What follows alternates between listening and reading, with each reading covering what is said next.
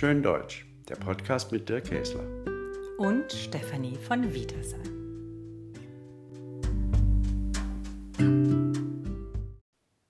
Wir haben ein Buch geschrieben. Es heißt Schön Deutsch, eine Entdeckungsreise. Wir schreiben über deutsche Männermode, Siezen und Duzen, Helene Fischer und Beate Use. Wir schreiben über das deutsche Essen, deutsches Porzellan, Achselhaare bei Frauen, das deutsche Schloss und den deutschen Handkuss. Wir schreiben darüber, ob es so etwas wie eine German Beauty gibt, eine deutsche Fotografie oder eine deutsche Kirchenmusik. Wir schreiben über Hiddensee, Hamburg, Potsdam und München. In diesem Podcast sprechen wir über alle diese Themen. Wir sprechen über aktuelle Entwicklungen, aber auch über deutsche Geschichte, persönliche Erinnerungen und Lebenslektionen. Wir haben beide in unserem Leben schon jede Menge Bücher geschrieben, haben beide immer wieder im Ausland gelebt. Ich war lange Jahre in Frankreich, in Paris und Toulouse. Und ich war längere Zeit immer wieder in England, in den USA und dann sind wir immer wieder nach Deutschland zurückgekommen und haben uns gewundert über dieses Land. Und da hatten wir beide Lust, uns nach inneren und äußeren Wanderjahren gemeinsam auf eine Entdeckungsreise in unserem eigenen Land zu begeben. Wir sind durch dieses Buch ein etwas ungewöhnliches Schreibpaar geworden. Wir kommen aus zwei Generationen. Ich bin Jahrgang 1970. Ich bin Jahrgang 1944, ein Nachkriegskind. Wir haben ganz andere Lebensläufe. Ich bin Journalistin. Ich bin Wissenschaftler und Soziologe. Und als Mann und Frau werfen wir sehr oft unterschiedliche Blicke auf unser Land. Wir würden uns freuen, wenn wir dazu beitragen, wenn auch Sie über Ihr ganz eigenes Deutschlandbild nachdenken und vielleicht ganz andere Ideen haben, als wir, wenn Sie uns total widersprechen, uns blöd finden oder auch inspirierend. Alle, es geht los mit schön Deutsch. Und zwar wollen wir heute über das Thema sprechen, wie riecht Deutschland eigentlich? Gibt es so etwas wie einen deutschen Duft? Lieber Dirk Kiesler, gibt es für Sie so etwas wie einen deutschen Duft? Also für mich ist zum Beispiel der französische Duft, der Duft, der Geruch nach Croissants auf der Straße oder nach Blüten im Mai oder Pipi Hundepipi auf der Straße. Wie riecht Deutschland? Bevor Sie mich das gefragt haben, hätte ich da nie drüber nachgedacht.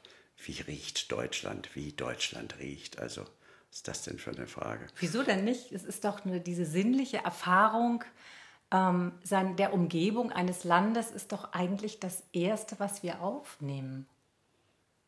Wenn ich in einem Flughafen in Deutschland ankomme, riecht es auch nicht anders als in einem Flughafen in einem anderen Land. Außer man landet in Dhaka in Bangladesch, da riecht es ganz anders und da sieht es auch ganz anders aus. Aber in den uns vertrauteren Ländern, ich finde nicht, dass es da sehr viel anders riecht. Aber durch Ihre Frage animiert, bin ich dann eher in meine Jugend zurückgegangen und habe mir überlegt, da gab es diesen einen ganz speziellen Duft, der für mich dann bis zum heutigen Tag so eine Verheißung von Wohlstand war. Soll ich Ihnen die Geschichte erzählen? Mhm. Also, das war so. Wir waren ziemlich arm, aber meine Mutter versuchte das so gut es halt geht zu verbergen.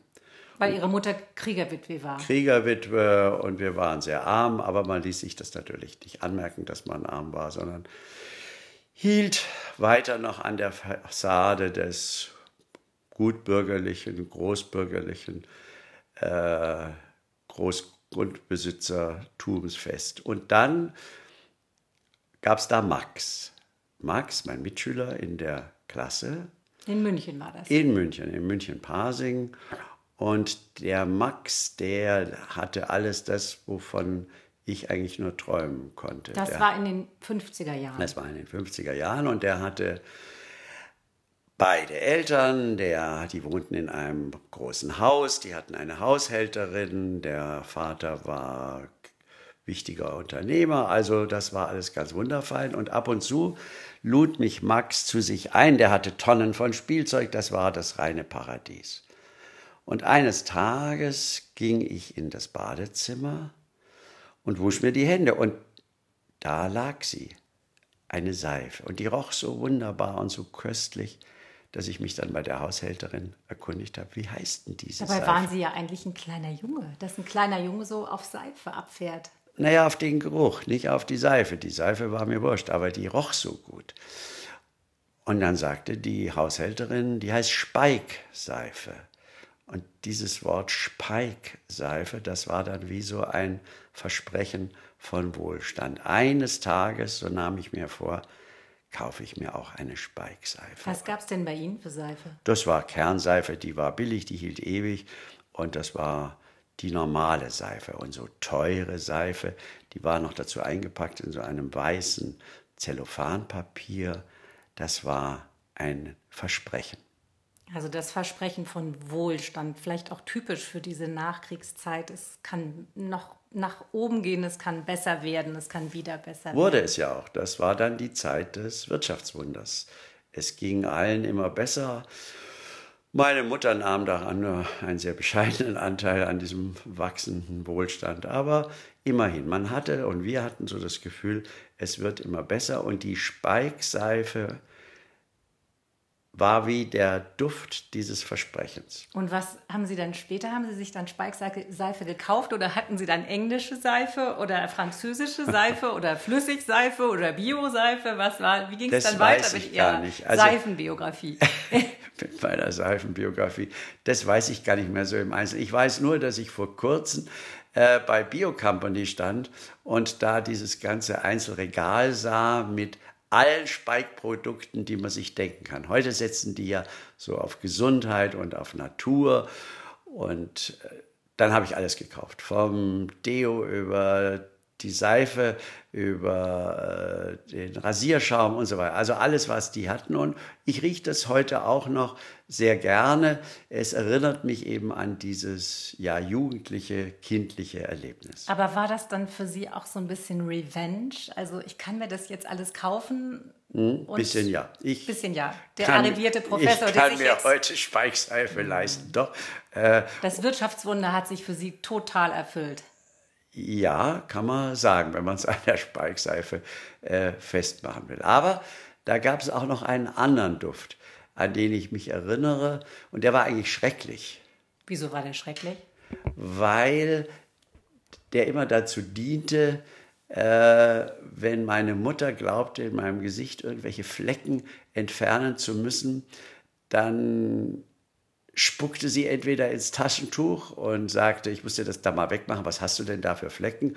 Oder aber, und das war dann noch die bessere Variante, sie träufelte aus so einer kleinen grünen Flasche irgend so ein weißes Zeug da drauf und das roch total penetrant und damit säuberte sie dann mein Gesicht. Erstens war diese Prozedur unangenehm und dann dieser Geruch war schon sehr unangenehm. Und was war das für ein Geruch? Das war ta ta ta ta 4711. Da, wo man die Werbung immer sieht, wenn man in Köln ankommt, am Kölner Hauptbahnhof, Naja, wo da dann oben kommt, diese, diese grüne Neon-Reklame ist. Das fand Genau. ich als Kind auch immer ganz toll. da kommt das ja her.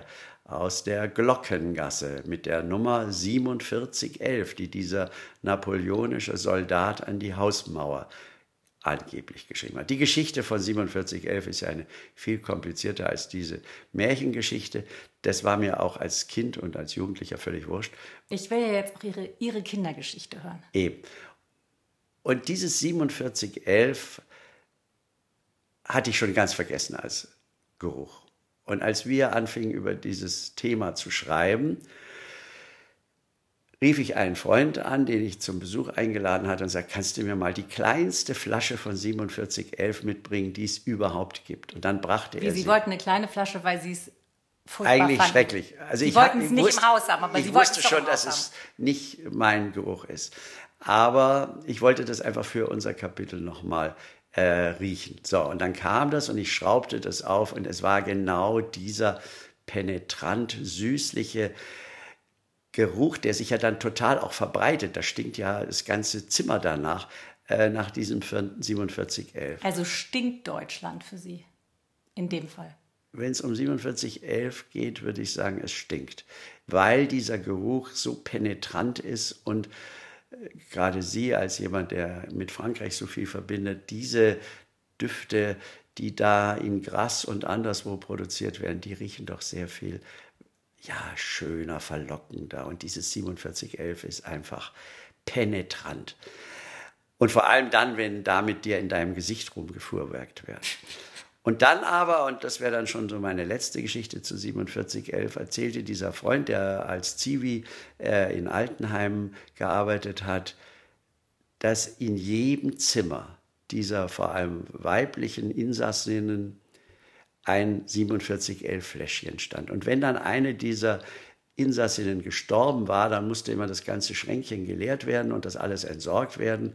Und es war in jedem dieser Toilettenschränkchen ein Fläschchen 4711. Also eigentlich der Duft eines verblich, verblichenen Lebens. Ja, und es Alter Damen. roch dann auf einmal auch nach Tod.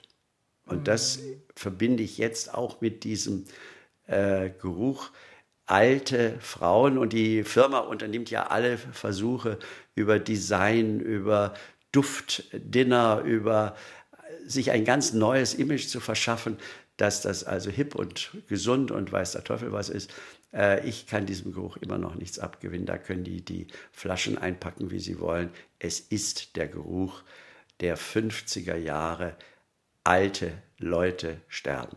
Das ist ja eigentlich interessant, nicht? Dass, wenn ich Sie frage, wie riecht Deutschland für Sie heute, diese Frage dominiert wird von Ihren Kindheitserinnerungen, also Spike und 4711.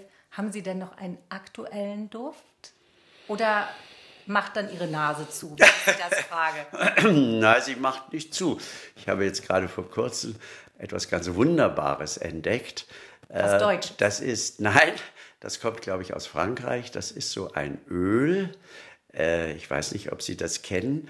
Äh, das riecht ganz wunderbar. Ganz Aber wir wollen ja nicht über Frankreich reden. Wir wollen nicht über Frankreich ja, reden. Also Sie, Sie schummeln jetzt. Ich schummle jetzt und jetzt könnte ich auch was über Yardley-Puder erzählen und bleiben wir in Deutschland und bei Deutschland, ich bleibe dabei, es riecht gut nach Speikseife und allen Speikprodukten und es riecht nicht so gut in meiner Nase nach 4711. Wie riecht es denn bei Ihnen? Tja, in Deutschland. Wie, wie riecht es bei mir? Weil das, das, war wirklich das vollkommen Erstaunliche, als ich über diesen Geruch nachdachte. Ich bin eine große Nasenfrau. Für mich sind Gerüche wichtig, auch am täglichen. Aber als ich über deutsche Düfte nachdachte, ging es mir genau wie Ihnen.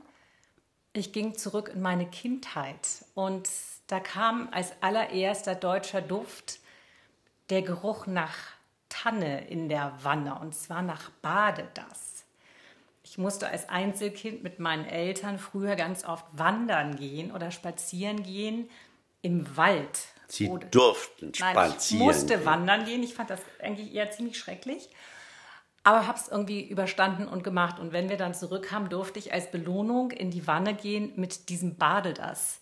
Saft. Ich weiß nicht, ob Sie sich daran noch erinnern. Ja, das ja. waren diese großen, riesigen grünen Flaschen und die äh, gab, da gab man dann so eine Kappe voller Bade das in das Badewasser und dann roch es so nach Tanne und ätherischen Ölen, ich weiß nicht was.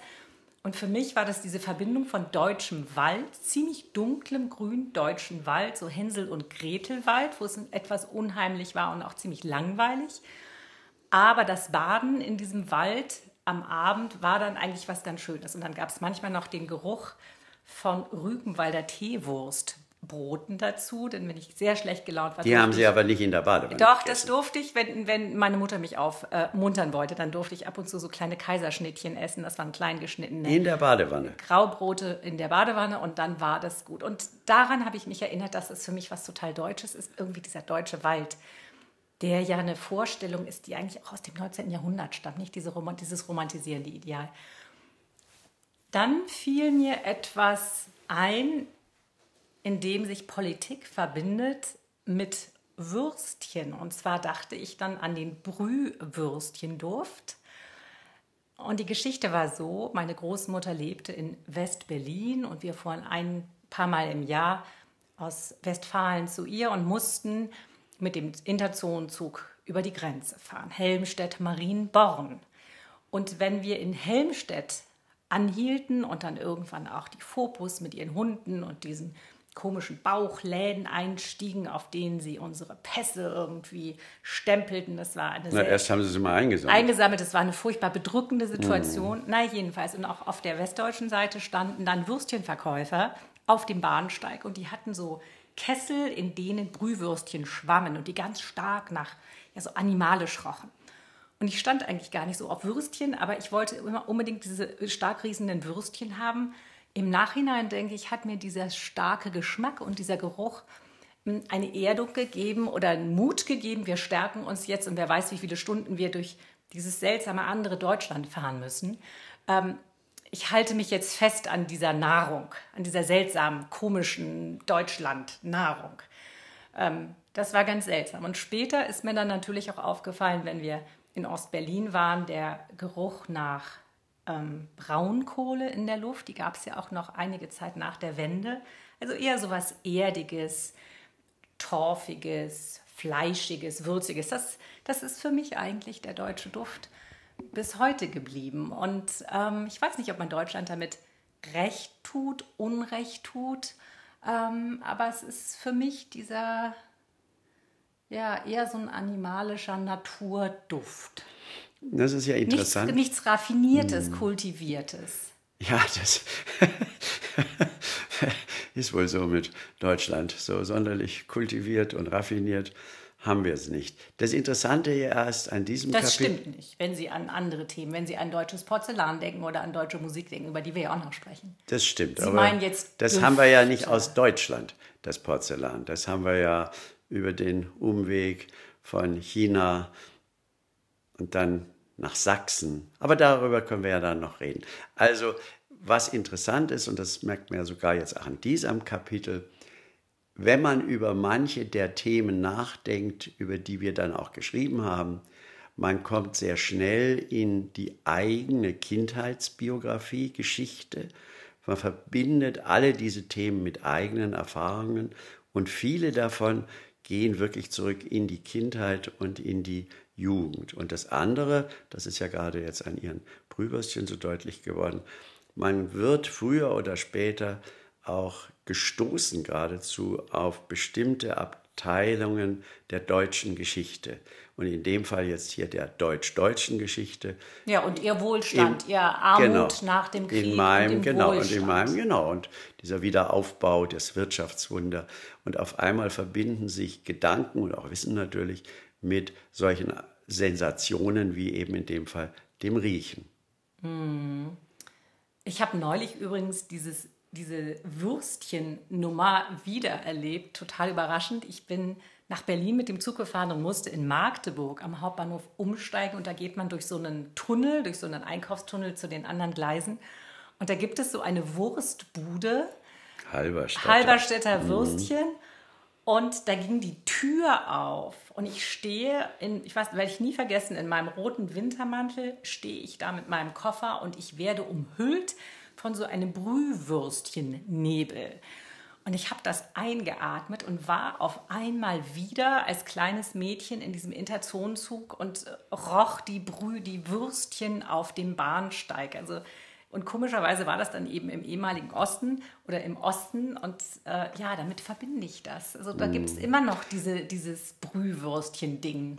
Wo Sie das jetzt gerade erzählen, wir hätten auch noch ein eigenes Kapitel nehmen können das deutsche Würstchen. Und zwar hätten Nein, wir aber doch, was sollen wir denn über das deutsche Würstchen? Doch, wir hätten, ich hasse Würstchen. wir hätten eine Geografie machen können. Wir hätten bei der Weißwurst, das sage ich jetzt natürlich als Münchner, anfangen können und hätten uns dann so langsam über die Nürnberger Bratwürstchen, die, die Regensburger, die Tür, Thüringer ja. Bratwürste nach oben, nach Osten und nach Westen, die schlesischen äh, Würste hocharbeiten können, denn das war ja auch was uns das ganze Buch über begleitet hat. Ost, West, Nord, Süd sind ganz wichtige Koordinaten, um Deutschland als Ganzes zu erfassen, aber auch, ob das nun die Würstchen sind oder was auch immer, dass man merkt, wie vielfältig, aber auch wie schön vieles an Deutschland ist. Ob man jetzt Nürnberger Bratwürstel mag oder nicht, ob man die Weißwurst mag oder nicht, ist völlig wurscht. Deutschland ist ein sehr vielfältiges und eben letzten Endes auch ein Land, wo man einfach die Schönheit auch entdecken muss. wo man die Schönheit entdecken muss, ja. Aber nochmal zurück zu dieser autobiografischen Wurzel. Ich fand das am Anfang gar nicht so einfach, ähm, das zuzugeben. Ich dachte, wenn man darüber nachdenkt, hat man etwas sehr viel elaborierteres, abstrakteres, theoretisches. Und dann zu sagen, nee, nee, nee, wir gehen jetzt doch wirklich, oder wir erlauben uns zurück in die Kindheit zu gehen und zu sagen, das hat uns so wahnsinnig geprägt und ist so wichtig für uns und diese Gerüche gehen nie weg. Und ich glaube, das geht schon auch vielen Menschen so, oder? Das glaube ich auch, das glaube ich auch. Deswegen laden wir ja alle unsere Hörerinnen und Hörer ein, sich nun Gedanken zu machen, wie riecht Deutschland? Ja, das würde uns echt mal interessieren. Ja, wenn Sie uns schreiben wollen oder was kommentieren möchten, finden Sie uns natürlich auch auf Instagram unter Schöndeutsch das Buch und wir freuen uns auf Ihre Reaktion. Bis zum nächsten Mal. Bis zum nächsten Mal.